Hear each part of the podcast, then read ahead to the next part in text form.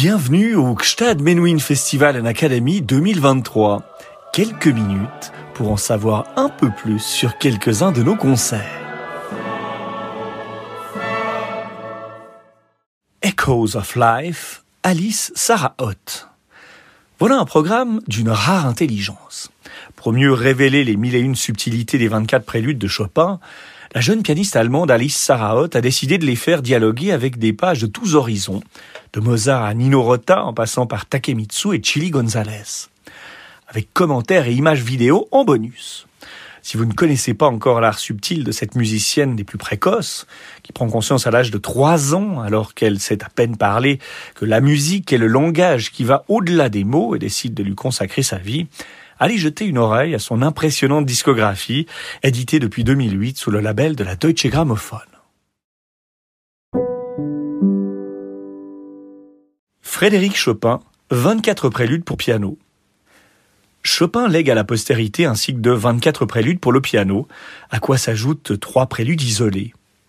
Commandé par son ami facteur de piano Camille Pleyel pour la coquette somme de 2000 francs, environ 25 000 euros actuels, les 24 préludes opus 28 sont achevés durant le séjour calamiteux avec Georges Sand et ses deux enfants à la chartreuse de Valdemossa sur l'île de Majorque en 1838-39, où Frédéric est censé soigner sa tuberculose chronique et publier l'année même de son retour.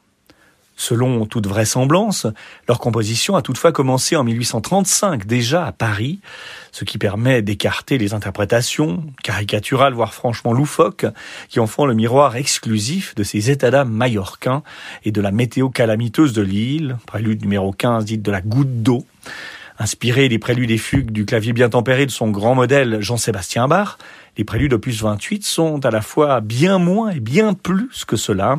24 miniatures écrites chacune dans une tonalité différente selon le cycle des quintes, c'est-à-dire chaque tonalité majeure étant suivie de sa relative mineure et explorant une idée ou une émotion unique. Leurs dimensions très réduites ont pu surprendre au début, le plus long, numéro 17, ne dépasse pas 90 mesures et le plus court, numéro 9, en totalise 12. Robert Schumann, dont on sait qu'il tient pourtant très haute estime son contemporain, écrit Ce sont des esquisses, des débuts d'études ou, pour ainsi dire, des ruines, des ailes d'aigle, tout entière désordre et confusion sauvage. L'esprit romantique autorise toutes les interprétations, à la limite parfois du délire, suivant peut-être le modèle de Georges Sand, qui aurait, selon le témoignage posthume de sa fille Solange, donné un titre à chaque prélude sur la partition, aujourd'hui disparue, que leur a offerte le compositeur à Majorque. Le pianiste Hans von Bülow leur colle à son tour des surnoms.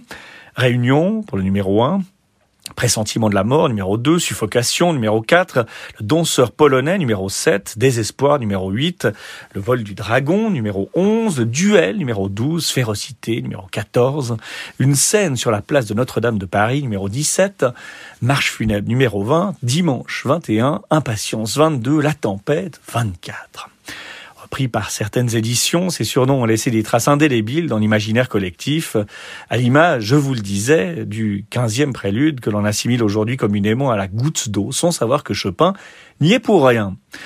L'ami Franz Liszt, lui, touche nettement plus juste, je cite, Les préludes de Chopin sont d'un genre tout à fait à part.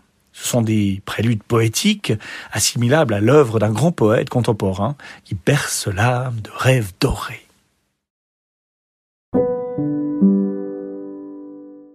Dimanche 13 août 2023, 18h, tente du festival de Gstad, Alice Sarah Hott, piano et présentation, avec installation vidéo de l'architecte Hakan Demirel.